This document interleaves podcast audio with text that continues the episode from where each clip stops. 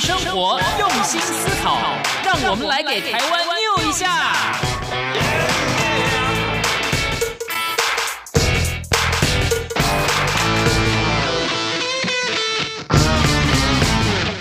打开收音机，收听健康知识家，可以消耗一大卡。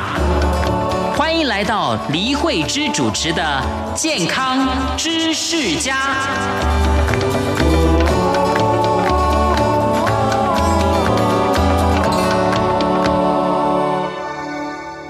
健康知识家，正确知识帮助您更健康。欢迎听众朋友收听今天的健康知识家，我是李慧芝。健康知识家希望提供听众朋友提升身心灵的健康养生法，让大家从节目中获取医学新知，以及对自身切实有用的养生秘诀。那今天节目呢，要为大家介绍日本内科专门医师、哈佛大学客座教授，也是巴黎大学医学系客座教授、医学博士根来秀行的新书《哈佛医师的荷尔蒙抗老法则：搞懂内分泌，掌握时间医学》这本书。根来秀行医师哦，有多本健康丛书。那么，由于他的专门领域是内科学、肾脏科学，还有抗老化医学、基因治疗、长寿基因、时钟基因。因还有睡眠医学等各方面的研究，而且他也活跃于国际中最先进的临床研究、医学教育领域，所以他的著作大部分都是跟这些相关的书。那么今天节目我们就特别访问到。康健荷尔蒙抗衰老中心的杨荣强院长，那么以他自身的专业，为大家深入浅出的讨论这本书的重点。当然，也希望听众朋友能够随着书中的内容，掌握最新的时间医学，一起抗老化。那我们先欢迎杨荣强院长啊，杨院长您好，主持人好，各位听众大家好。非常的谢谢杨院长拨空参加我们的节目哦，跟大家一起分享医学常识啊。嗯，荷尔蒙这件事情，我想大家耳熟能详哦，但是大家又不是十分了解，这是好像一个很常听到的医学名词，可是好像大家也不是太清楚，可能有一些盖瓜的印象，比如说很多就比较局限在男性荷尔蒙啦、女性荷尔蒙这上面。是的。那么根据对根据作者的说法呢，人体的荷尔蒙有超过一百多种，所以一开始想请教杨荣强院长哦，是不是能谈一谈究竟什么叫做荷尔蒙？那当然它是一个翻译的名词啊，还有它对人体的作用是什么？而且为什么有超过一百多种啊？呃，其实人体荷尔蒙是一群，呃，怎么讲？是我们身体一个可以说是我们细胞的一个驱动的一个物质哈。那所以呃，不管我们的细胞是多么的健康，多么的正常，它要做什么动作，可能都需要荷尔蒙的驱动。嗯。啊，所以所以荷尔蒙哈一百多种，呃，不足为奇，这个一直都是如此。都当然，大家的印象都停留在男性荷尔蒙或是女性荷尔蒙里面哈。嗯。而且台湾的。呃，民众常常听到荷尔蒙就是一个影响，早会长癌，不能乱用。对，是。那 那其实大家想想看哈，像胰岛素也是荷尔蒙啊。嗯，没错。很多人中中体医生需要打哈。嗯嗯。那有的人甲状腺出了问题，把甲状腺开刀拿掉，也是一辈子都是要补充甲状腺荷尔蒙。嗯。那大家都不认为这个是荷尔蒙。嗯嗯嗯。啊，那其实这个都是荷尔蒙。当然还有很多生长荷尔蒙，很多性腺荷尔蒙。啊，还有这个肾上腺的荷尔蒙哈，嗯，呃，这些荷尔蒙其实是要呃各个系统的荷尔蒙要一起运作，我们身体才有正常的表现，才有健康的身体啊。嗯，所以刚刚杨院长您的解释，我们就了解到，其实荷尔蒙分辨我们全身嘛，甲状腺、胰岛素、肾脏腺或生长荷尔蒙哦，对，这些我们就听过啊。再请教杨医师，您刚刚讲到，因为很多人对于荷尔蒙有一些既定的概念，所以说我们不能。乱注射荷尔蒙，因为可能会引发癌症。可是您刚也解释，比如说我们胰岛素不足的话，我们的确是必须要注射胰岛素。那但是这是在医生嘱咐下做的嘛？啊，那有一些女性，比如说她到了更年期，因为您刚刚讲到说长癌这个部分，就是很多人他认为，如果某一些时候服用了荷尔蒙或者注射荷尔蒙，哈，就会有癌症的疑虑。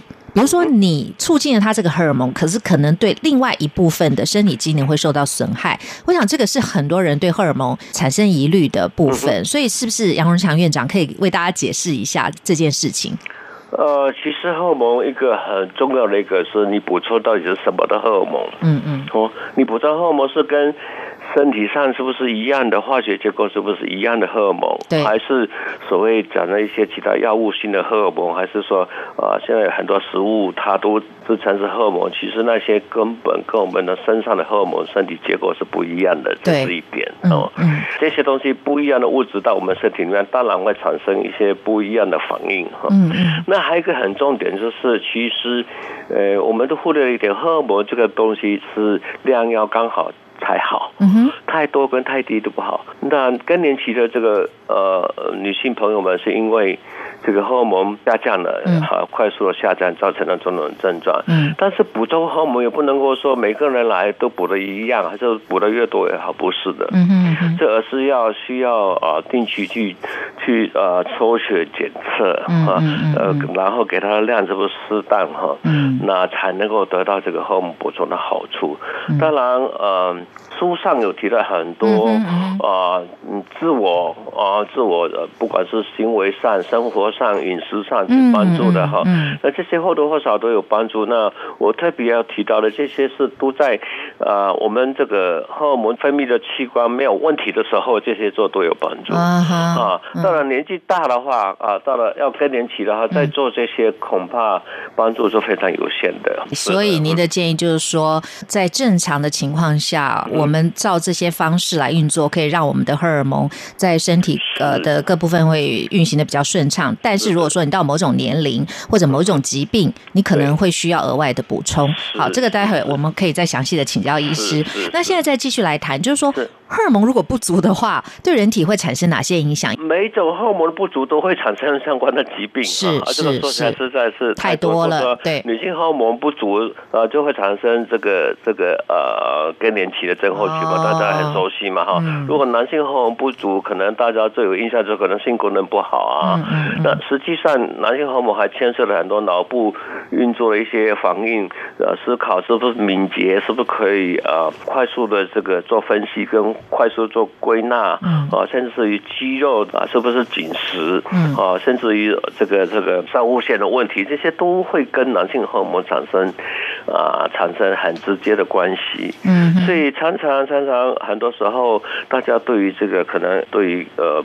不够了解，产生了一些误解哈。那有些误用，那其实男性荷尔蒙也是一样，女性荷尔蒙也是一样，要用在适当的量，才能够得到它的好处，而避免它的坏处。嗯，啊，任何荷尔蒙用的太多，啊，过量都是有害处的。所以要如何去，我们讲如何去 monitor，去监测你血中的浓度，这是很重要的。嗯，呃，不同的荷尔蒙产生。不同的疾病，这个我想说，可能大家其实，在临床上是非常常见的，只是大家可能不把它当做那个是荷尔蒙，对哈，嗯，甲状腺功能过高过低。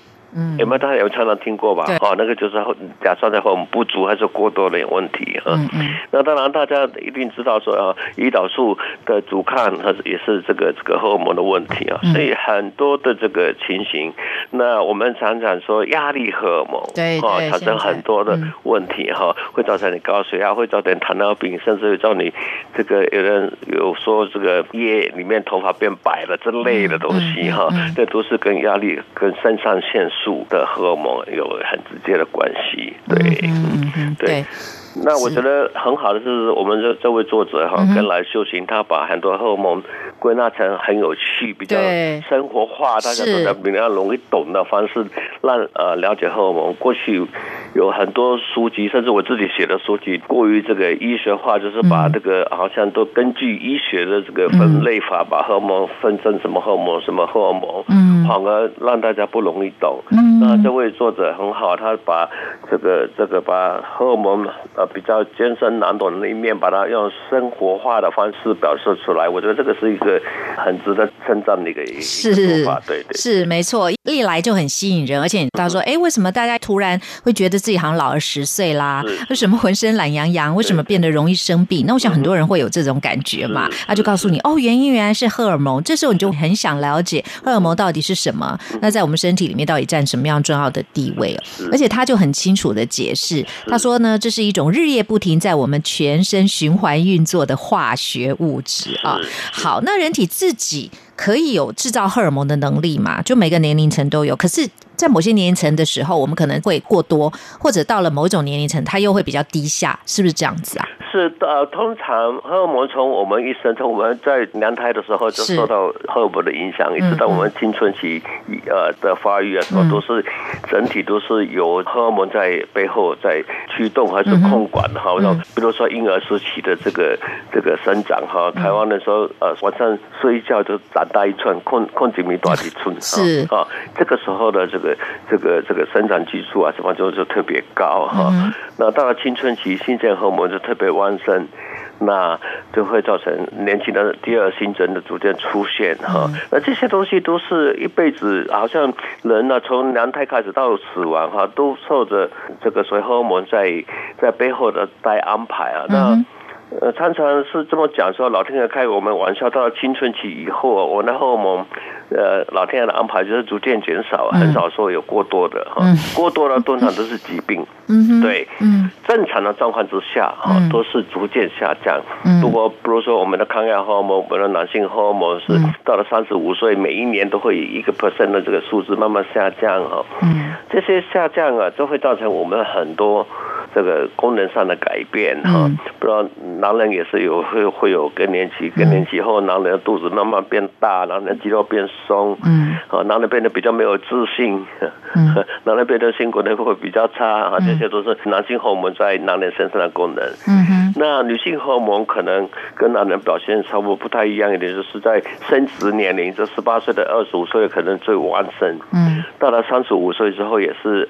呃，逐渐的下降，呃，甚至下降的蛮明显。嗯，到四十五岁跟五十岁、五十五岁这中间，这可能就发生更年期，忽然间这个。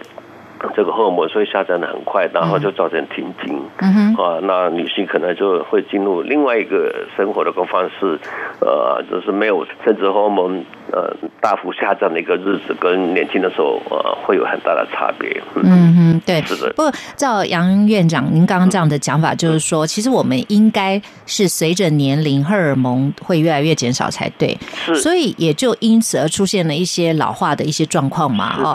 那当然跟青春期的时候不一样。所以，因此有很多人就觉得，哎呀，我为什么变得比较没有体力了呢？所以我应该去补充荷尔蒙，来让我这些能力恢复嘛。因为它下降，您刚刚讲，这又是一个自然的过程。可是有些人他要用非自然的方式去提升它。那当然，我说非自然，呃，刚院长也提到，如果你是生病，医生嘱咐之下要你用的这些荷尔蒙，那是另当别论。但如果说你其实只是一个正常的。老化，那你是不是就该去补充这些东西？还是说其实不应该补充这些药物，而应该是透过像这本书里面所写的，就是说生活上的一些应用？您的看法是什么呢？呃，实际上荷尔蒙到了呃中年以后，必定是下降的啊！不管你用什么食物，不管你什么运动哈，嗯，都会随着下降。嗯，那实际上就是说，如果你呃需要的精神体力是怎样的，是每个人自己去决定的。有些人六十岁了还要做很多事情，有的人五十五岁就退休了。对，啊，可以可以很优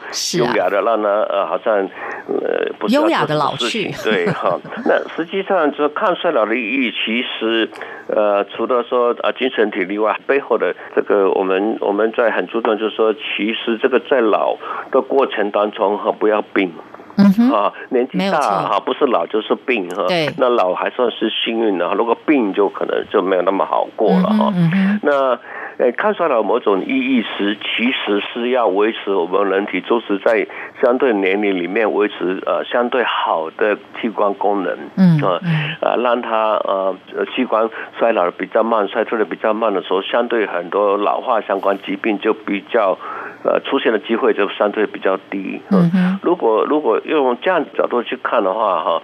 呃，如何去你维持全身各各个系统荷尔蒙的平衡，是一个很重要的事情。嗯，那其实我过去是从事妇产科跟不孕科的，我会从事这个荷尔蒙工作这二十年来，嗯，其实二十年就有这样的体验说，其实我们老。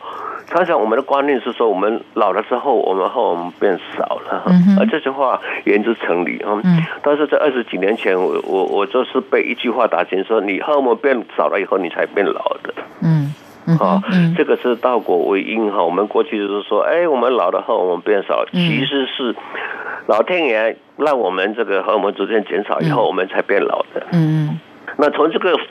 的角度来看的话，不管是年轻的时候使用运动、饮食各个方式来，像呃作者书中提了很多方法来维持很多荷尔蒙好的荷尔蒙分泌，这个都是很好的做法。但是到了一定年纪之后，如果有一些不平衡的时候，其实我是比较主张说要去做全面荷尔蒙平衡，而不是一个一个点的啊呃造成呃比如说啊男性荷尔蒙有的时候跟你补了很多男性荷尔蒙，其他荷尔蒙都不管。其实荷尔蒙是一个整体运作是一个团队，而不是诶不是一个呃一个单单一都可以解决问题是是是一个全面的关照。对，就确实是一个团队一起运作的结果。嗯，就说一个环节如果。出了问题的话，你不是单就这个环节，恐怕就是整体的要一个平衡。那也许那个环节就适度的被修补了。是是是是是。好，那呃，因为您也是很赞成这个自然医学疗法的啊。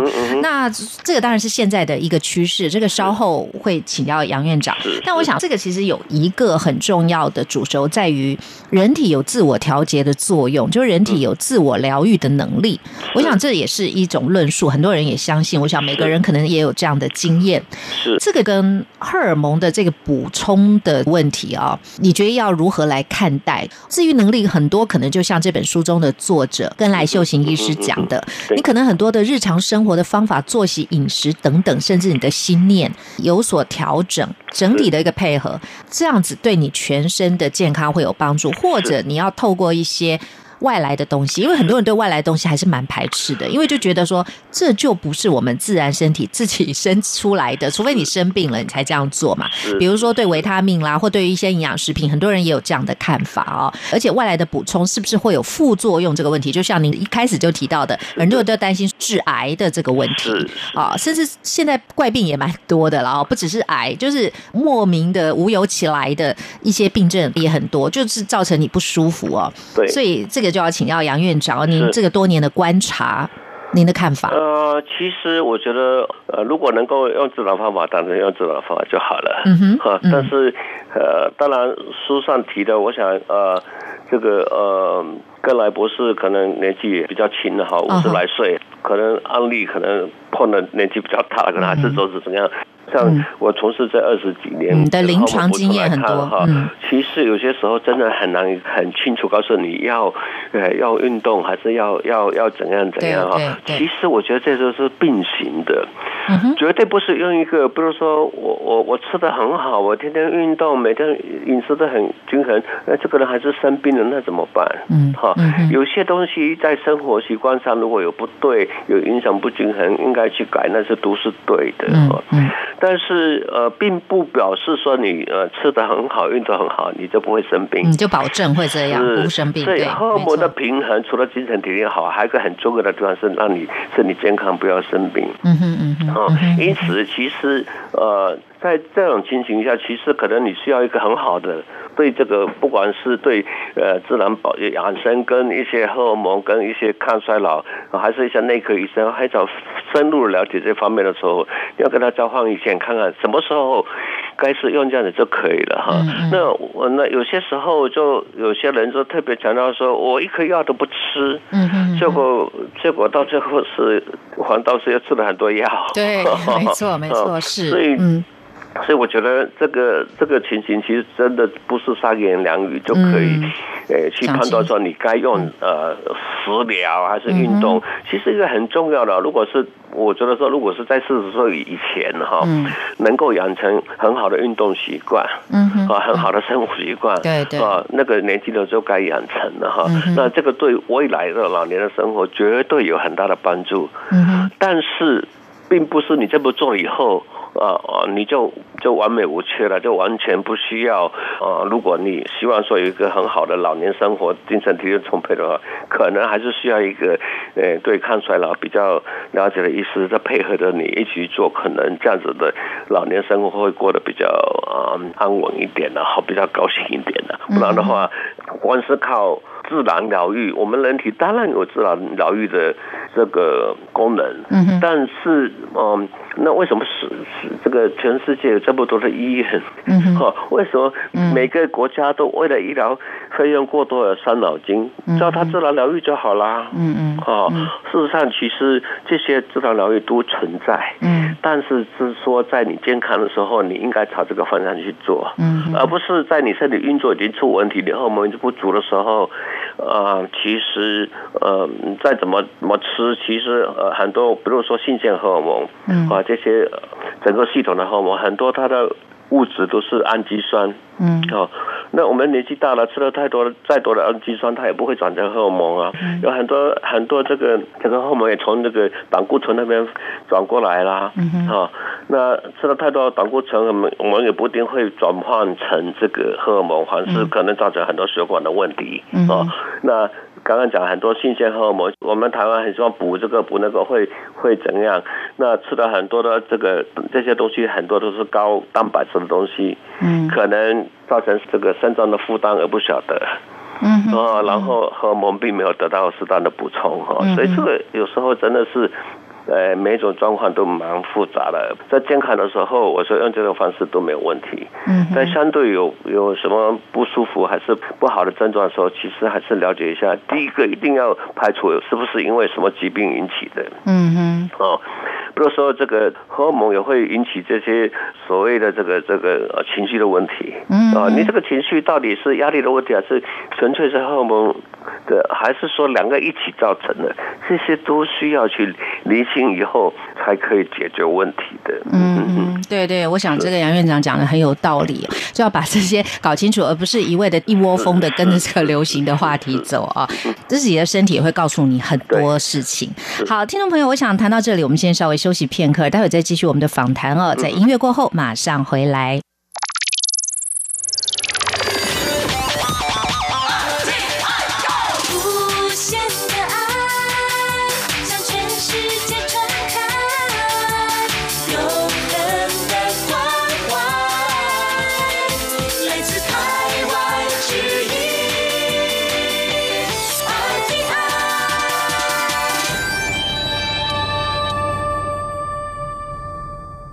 欢迎听众朋友继续的回到健康知识家，我是李慧芝。今天为听众朋友介绍这本书是哈佛医师的荷尔蒙抗老法则，搞懂内分泌，掌握时间医学。这个是医学博士日本的医生哦，根来秀行的新书。那我们访问到的特别来宾呢是康健荷尔蒙抗衰老中心的杨荣强主任。这个杨荣强主任的经历啊，在这边再跟听众朋友们再说明一下。他是美国圣路易大学医务管理硕士，永和振兴医院的院长。也是台北中山医院董事，美国长寿医学会认证医师，也是台湾第一位引进荷尔蒙完全疗法的医师。那么是亚洲第一位赫克斯逆龄疗法，也就是荷尔蒙加自体干细胞合并疗法的临床医师。那目前担任康健抗衰老医学中心的院长，杨长院长。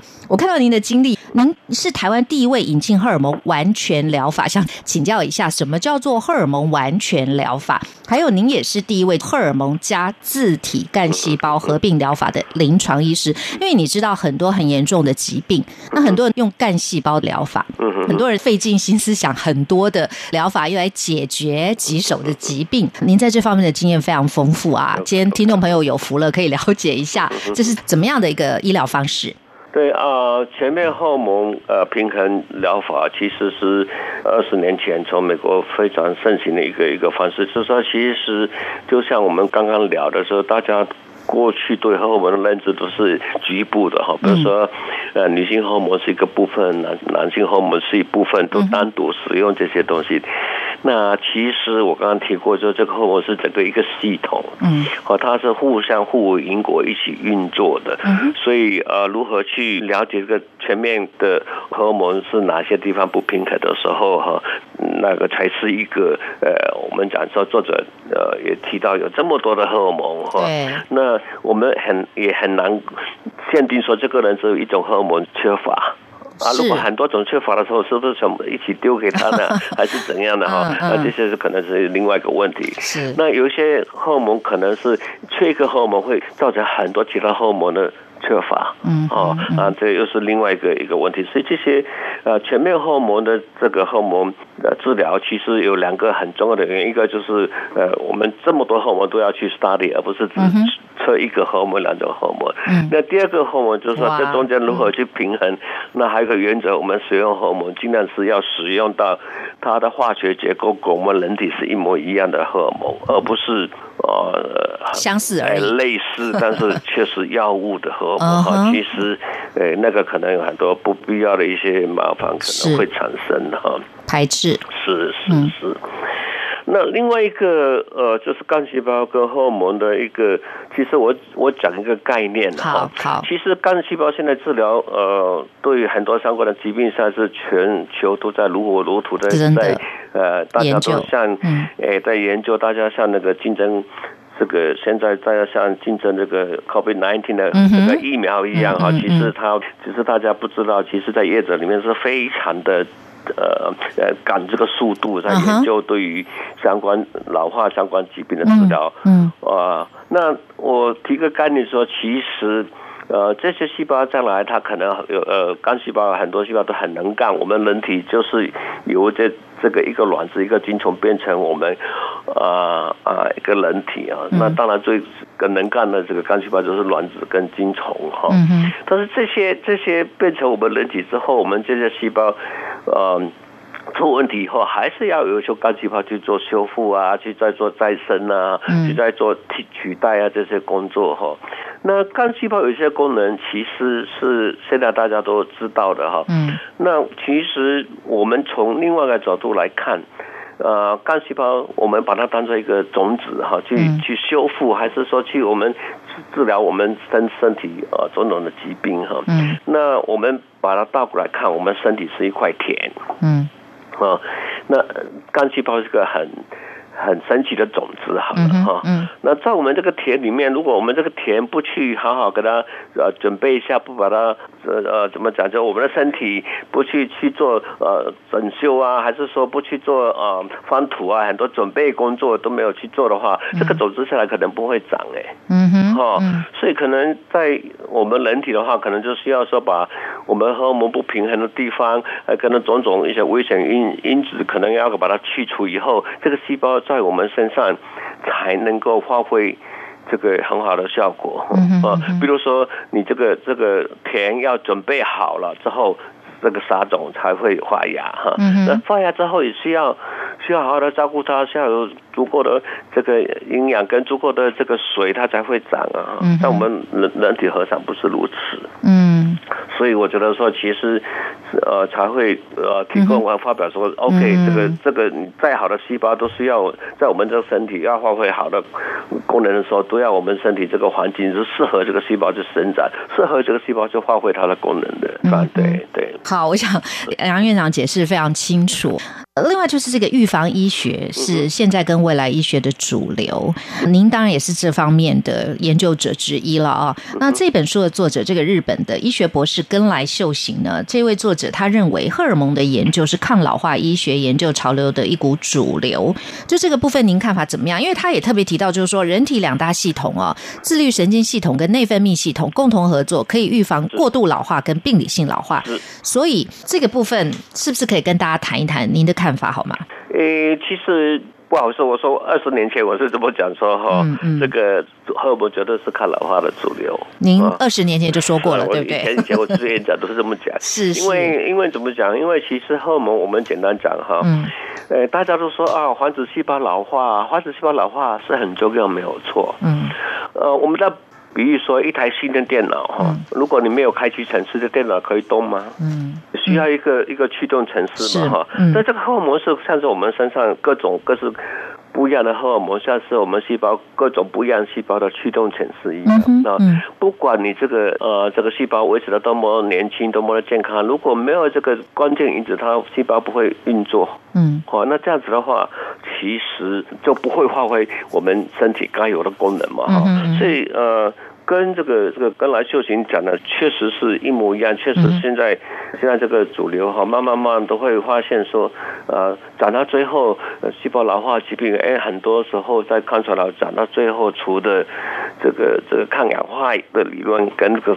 跟这个所谓的这个呃，我们讲卡路里限制的这个理论有关系，到最后都是要牵扯到荷尔蒙嘛。嗯，那卡路里限制可能会减少疾病，可能会延长生命，但是却是一个非常虚弱的这种这种。你说比较不够力的，比较 weak。对 对。嗯。那啊，自由基呃，很多荷尔蒙呃，自由基也跟跟跟这个跟荷尔蒙扯上关系，跟这个这个什么呃，我们讲是梅拉托尼那个什么褪黑激素褪黑激素，对，跟压。力扯上关系哈，很多都都都到最后都是脱很难脱离这荷尔蒙的运作。OK，所以呃这句话我觉得是赞成。我也希望说大家对这个荷尔蒙有更多的认识。嗯，那尤其是我觉得作者非常好，提供这些呃运动的方式啊。其实我们也鼓励人家这个说一定要饮食跟生活一起配合。尤其我特别强调是这些运动这些生活习惯。真的务必在年轻的时候就养成习惯，到了老的时候啊，想要健康再来做这些东西，其实是有一定的难度的。怎么说呢？很难持之以恒。或许因为你习惯还没养成。对，嗯而且到这个年年纪比较大的时候，可能诶，如果没有养成习惯，啊，你也很很难抽出时间来做这些事情。嗯嗯嗯，我会这样理解，就是你从年轻的时候开始养成运动的习惯，你。一直到老的时候，第一个你就是比较能持之以恒，因为你已经习惯，这是你生活的一部分嘛。是。另外还有就是你随着年龄渐渐的增长啊，这个运动的项目、运动的内容应该会有所变化的。是。比如说你的体力或者各方面的，你就不可能再做比较激烈的运动。那年轻的时候，对，可以做比较激烈的运动啊。对。所以这个时候你要培养的运动就变成那个深度又不够了。所以，嗯，就是变成你整个的一个体能去适应一种新的，但是。它就不是很强的一种所谓律动，好了，可能功效没那么大。嗯嗯，所以其实年轻的时候运动会得到很多好处了哈。那这些好处的慢慢的累积哈，也让后半辈子可能呃很多功能相对会退化比较慢啊。那等到老了才开始运动。当然还是好了，但是如果不正确的运动，还会造成很多受伤呢。嗯，哦，呃，我打个比方讲，现在大家很喜欢慢排啊，很喜欢爬山啊，啊，对不对？哈，现在电视上很多广告都是膝盖的要。事实上，我我们认为说，我个人认为说，其实你在年轻的时候去运动，你的软骨会长得比较好。那这些呃长得比较好的时候，那你才够你老了再才来磨。等到你老了再去运动的时候，其实有些时候。它并不会呃让你软骨长得更好。嗯，那我我讲个不好听的，如果过度做做这些运动的话，会让你软骨磨得更快，更早发生这个所谓退化性关节炎。嗯嗯，哦，所以这些这些观念其实嗯。都是要怎么讲？年轻的时候养成，要有对，要有这样的一个观念，然后养成这个习惯。对，对我觉得杨院长讲的很有道理，尤其是现在大概不管什么年龄层，你大概了解这样的一个状况啊。如果说你现在是还年轻，赶快养成好这些好的运动习惯。不过就这个部分，院长你一开始也提到，是不是运动啊、饮食这些就能保证我们不生病呢？这有时候很难讲。比如说，现在年轻人可能都不大认识，但他在康健杂志还是偶尔会有专栏的这个维维夫人啊，她是非常有名的一个作家。他身体非常的健康，他其实现在已经很老很老了，大概都九十几岁了，我想。啊，那他也非常的美丽啊，那是一种很优雅的气质。有一次我看他一篇专栏，我觉得蛮有趣的，他就跟朋友聊天呐，那朋友就说哦，我现在呢每天早上起来一定要先运动，运动完呢才吃早饭，这才是一天的开始。那维夫人她就很感慨的写了，以前哦他们那个年代或像他都认为不知道为什么要运动。就是说他不知道为什么现在人每天把运动当成是件很重要的事情。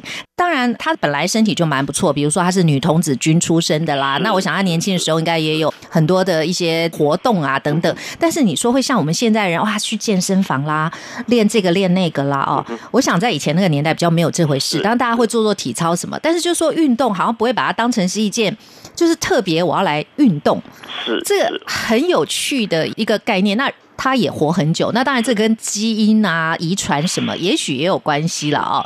所以要请教杨院长。虽然这个问题我觉得也没有什么特别的答案，但是我只是觉得蛮有趣的啦，跟大家分享。要想听听院长您的看法。是，哦，OK，好。刚刚你说一个呃很重点就是基因哈，嗯，我讲到这个可能也许就比较泄气，有的人生下来就生病了，嗯。啊，那有些人这个不屈不挠，嗯嗯嗯，关关难过关关过，对，那其实这个跟呃跟你平常哈呃呃的呃这个是不是有良好的生活习惯，是不是经常运动哈？嗯，我我必须要讲说，良好的生活习惯跟日常运动哈，这个绝对是健康的基础，是。好，当然也有人不运动就该活久，但是你要知道说老一辈的人他们劳动比我们多，嗯，哦，现在人不劳动就坐在键盘前面，对，而且没有现在这么多污染，对，对，所以所以我看我我我觉得说，其实说，呃，我们我们从基因方面来看的话，从体质方面来看啊，你看那些老兵似乎都很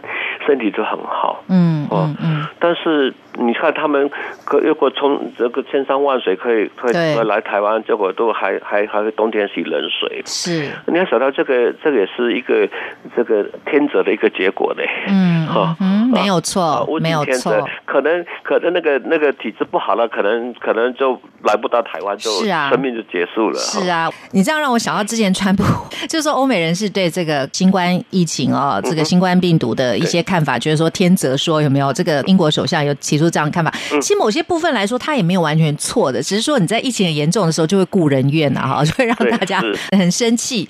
可是其实他还是有他的道理啊，从医学上来看。其实物竞天择，这当然本来就是一个自然界的但是我们还是要努力啦，我们还是要尽力。我们我们不能够说老天爷没有给我个好的身体，我就就放弃自暴自弃。对，所以其实你看那些呃非洲那些国家，很多可以呃运动健将啊，你看他们哇，他们的体力为什么都这么好？他们身体怎么都这么好，身材怎么都这么好？嗯嗯。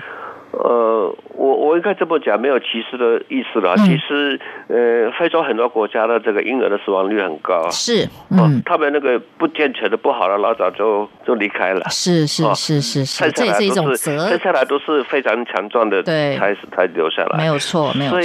所以这个时候，其实呃，就谈到说，我们看出来，我们也好，还是怎么样哈？嗯。其实每个人身体还是自己的有他的特别的一个特异性的哈。嗯。哎，也很难找出一个呃呃共同的法则。那我在共同法则，也许就是我们讲说看出来的基础，就是饮食要正常，要均衡，然后做适当的运动。嗯。那当然，这两个。呃，都没做的人也很成功，但是很多人都做的很好，也生病了。但是这个，呃，不能够把个案当通案。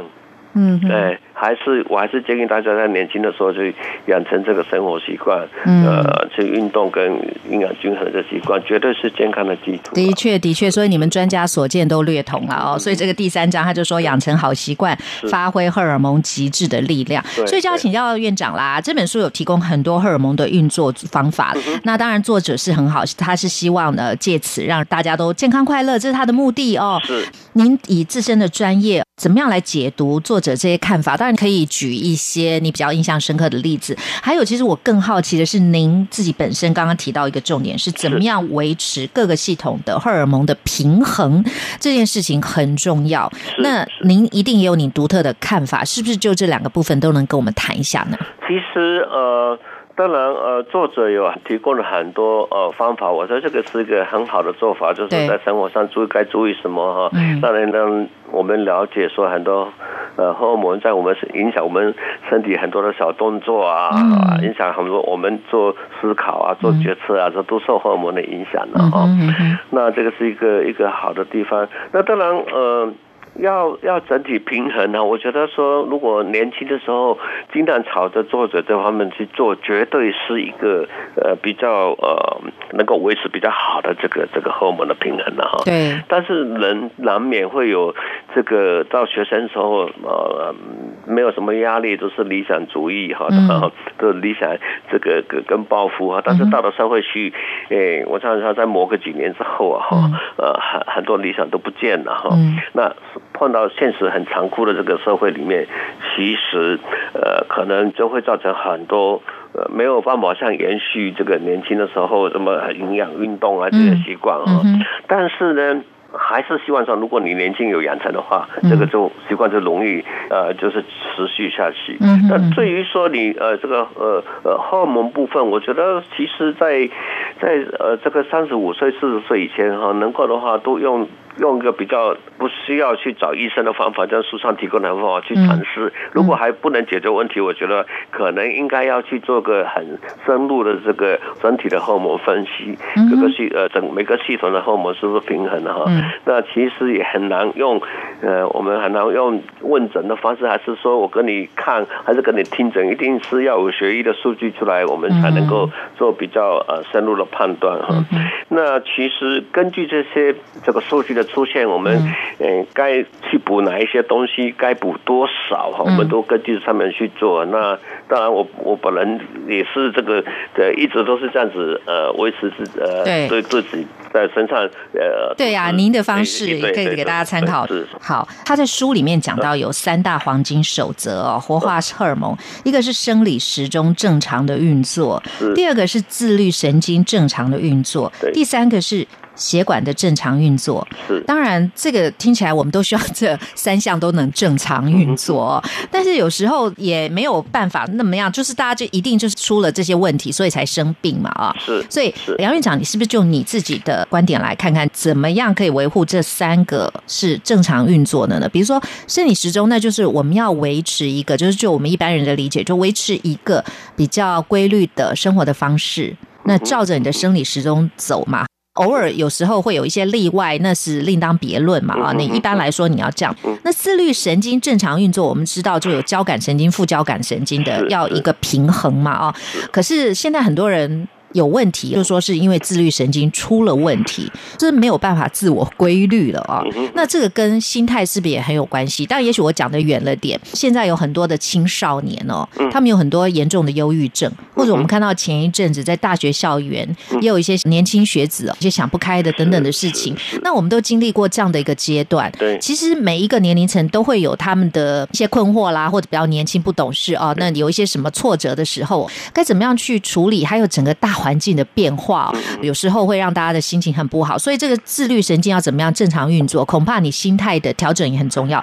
再来，血管的正常运作，那就跟饮食可能也比较有关系，当然跟你的情绪有关系了哦。那就要请教杨院长啦，您的看法。如果我们能把握好这三项原则，就是黄金原则，是吗？其实，其实我觉得，如果如果这这三项里面都都脱离不，刚刚我讲的脱离不了这个所谓所谓呃正常的生活习惯是。是跟规律的运动，嗯哼哈，那像像自律神经哈这方面哈，其实可能涉及到很多肾上腺荷尔蒙的一些的管控，又是对，嗯，那其实肾上腺荷尔蒙，我过去都称作是，呃，我过去都称作我们老祖宗讲的肾上腺荷尔蒙是我们管控我们人体精气神的一个中枢，哦，肾上腺荷尔蒙，嗯，那所以所以呃。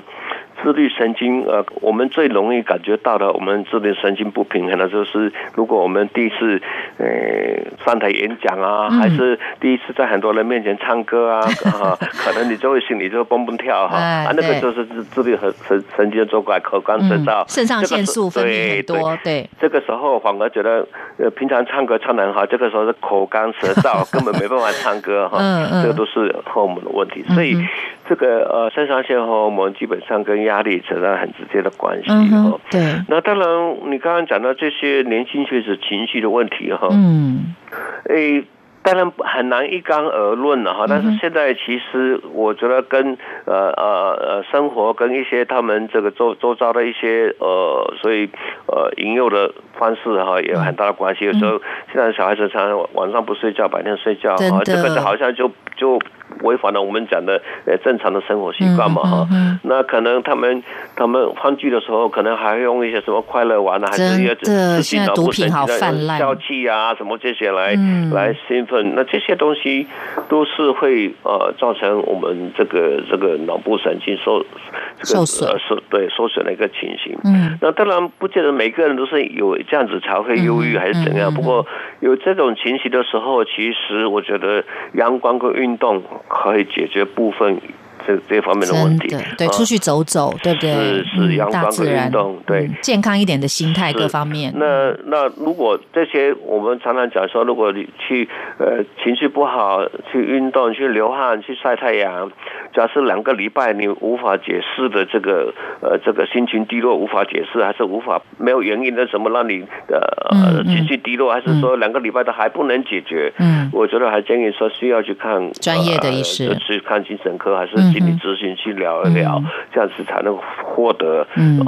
疏解啦，对，或者对对，常常常常因为忧郁症啊，什么自杀，什么时候这些情形之常哈，呃，这个时候可能都是呃，我觉得这个现在呃都做得很好，而且都控制精神科都控制的非常好。嗯，那这个时候你不寻求呃去解决这个问题的话，常常。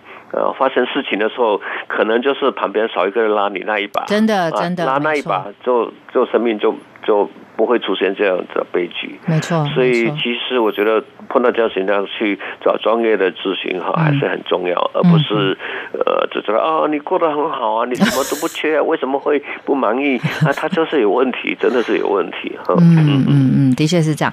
呃，杨院长一开始有讲到这个干细胞哈，是现在研究的如火如荼的，其实对人体的老化是非常有帮助，甚至对一些重大疾病的解决都是有帮助的。那您也提到说，呃，因为大家现在都是专注在疫苗的研发，因为这感觉好像是一个很应急的事情啊。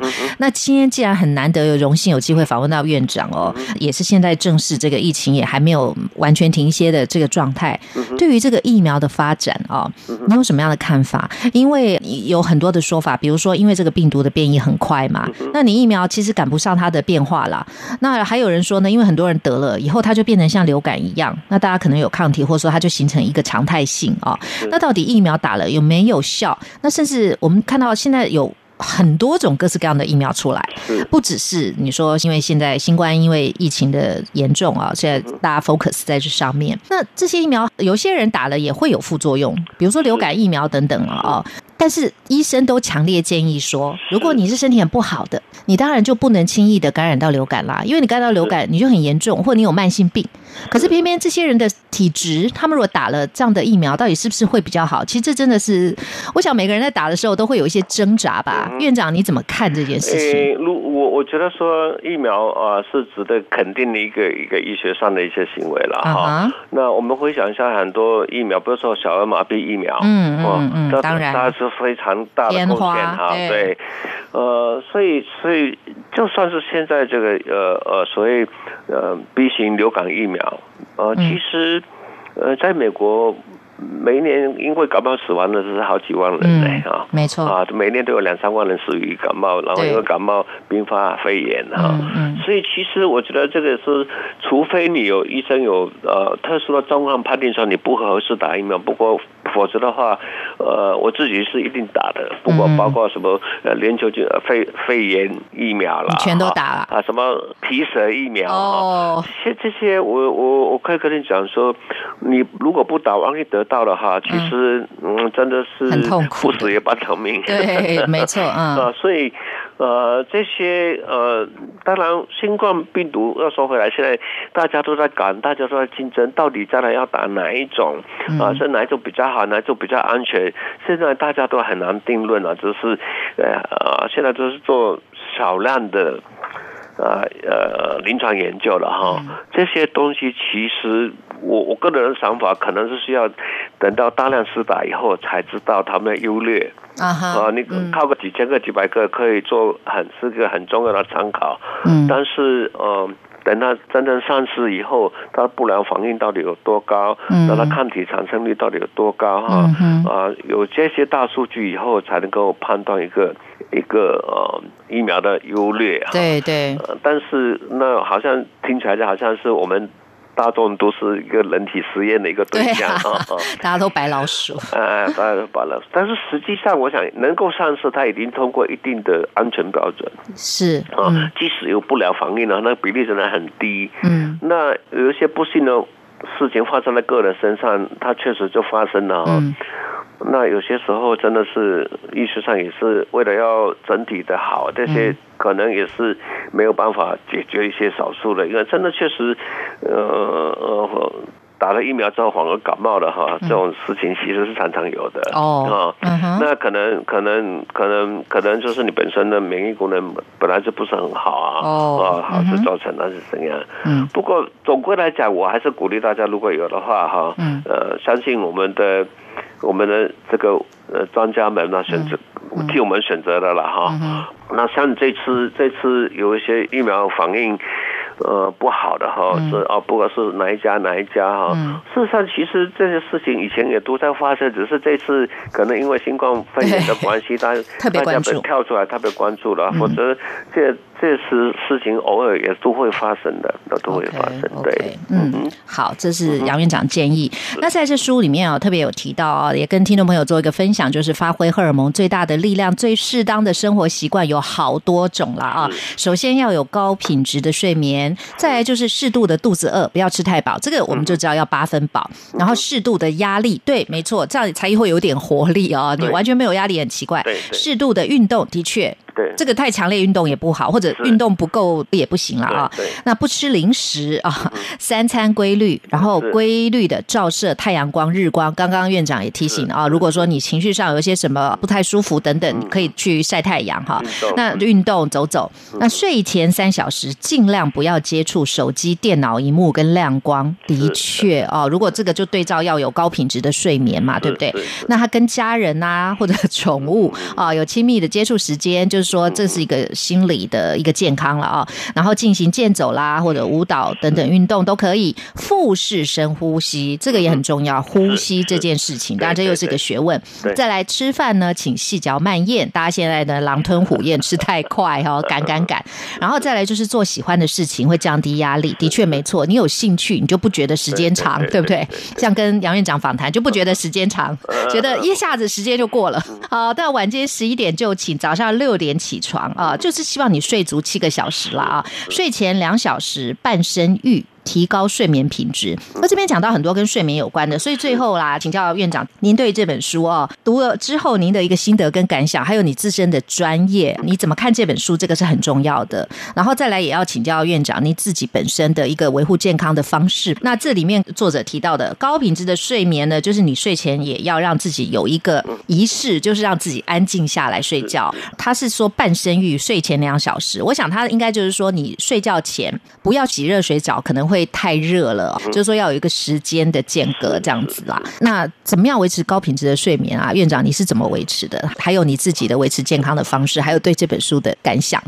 OK，好，很多哈，很多很多，但是我觉得都可以合在一起讲。我觉得这个必须要肯定是作者哈，把这个呃健身男的荷尔蒙用这个生活化的方式把它表示出来，让人了解说原来有这么多的荷尔蒙，荷尔蒙跟我们生活上有这么息息相关啊。嗯嗯啊，这个是非常重要，希望大家哈。尤其是年轻朋友们，能够呃多读这本书，养成好的习惯，和将来可能呃老年之后可能有很多好处哈。嗯，另外一个，其实我在临床这个做着观察了二十年来，其实我很难看到一个睡眠不好会有很健康的身体的。嗯哼，哦，但是话又说来，到到书上提供很多很好的这个促进睡眠、改善睡眠的方式啊，那。但是到了中年以后，到我来这里，客人其实他们不是没有时间睡觉，而是睡不着。啊啊啊！那是当睡不着的时候，其实有很多原因呢。对对。那可能年轻的时候，如果按照这个他的这样建议啊，做好这个呃养成比较良好的睡眠习惯啊，可能到呃年纪大的时候和我们降低的时候，可能呃睡眠品质也不会受受的影响，可能会少一点了哈。那睡眠真的是恢复体力，很多荷尔蒙，比如生长荷尔蒙，什么都是在深睡的时候才分泌的哈。如果你深睡的时睡眠品质不好，它分泌的量就会减少。那尤其生长荷尔蒙来讲的话，是对我们呃身体可以说没有个地方不受到它的影响，而且它会影响其他荷尔蒙的分泌，所以这个是非常重要的哈。嗯嗯。另外一个我自己。当然哈，呃，也许我的方法跟因为我的年龄跟这个作者有一点一段差距，我已经七十岁了，所以可能呃我的习惯就是从我从事这二十年来，其实我可以说。我每一颗给我的客户，可能还是说，呃呃，我朋友用的这些这些东西，几乎我自己都吞过。嗯，哈，除了女性荷尔蒙以外。所以说，每一天我自己缺乏的是每一天啊，都呃一天早早中晚都啊很规律的使用这些东西。那当然跟书上这一点跟书上呃教授讲的有点不太一样啊。那毕竟每个人有每个人的呃体质，每个人的呃追求的目的不一样。啊，那个年龄层也不一样。对对，那个荷尔蒙真的是很多呃，到了五五十岁以后，荷尔蒙只剩年轻时候的百分之二十。嗯。呃，那这个时候你要再去什么运动，再怎么做，恐怕老天爷就是把这个水龙头关起来了。嗯。啊，那那你怎么做，可能都呃促进那个都有限，可能就是真的是要做补充。嗯。那但是补充要很重要的是，第一个补充要跟跟身体化学结构是一样的荷尔蒙，而不是而不是。呃，似是而非的一些荷尔蒙哈，您一再强调这部分，嗯嗯，对。第二个就是非常重要，一定要健呃定期的检测。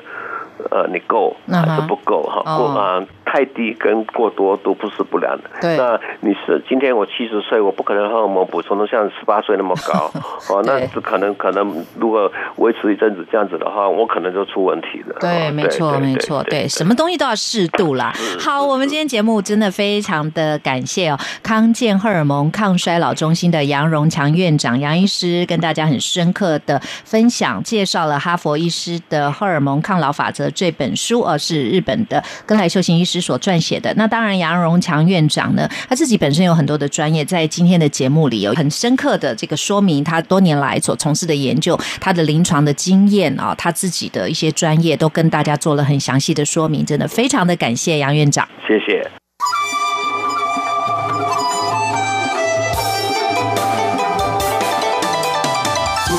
全世界传开永恒的关怀，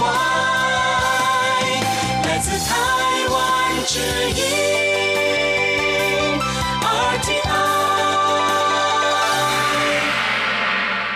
听众朋友，希望今天的健康知识家能够带给您许多丰富的健康常识，让您的身心灵更健康。我是李慧芝，谢谢您今天的收听，祝福您平安、健康、吉祥。欢迎您下次节目时间继续收听健康知识家，再会。侨委会主办的海外华文媒体报道大奖，现在开始报名喽！哦，所以这是专门为海外华文媒体及媒体人办理的奖项啊！嗯，是啊，侨委会为了鼓励海外华文媒体撰写有关台湾人在世界各地的努力与贡献，特别创设了海外华文媒体报道大奖。只要是平面、网络报道或是广播节目作品，从二零一九年一月一号到二零二零年十月三十一日。期间发布在中华民国境外的媒体平台都可以报名参加，这么厉害！哎，去哪里可以报名啊？记得在十一月三十日报名截止前到侨委会的官网线上报名。最重要的是，这一次的奖金太丰富了，总共有六个奖项的优胜得主可分别获得美金两千五百元的奖励哦。那还等什么？我们快去准备报名资料啊！哎哎。你节目还没录完啊！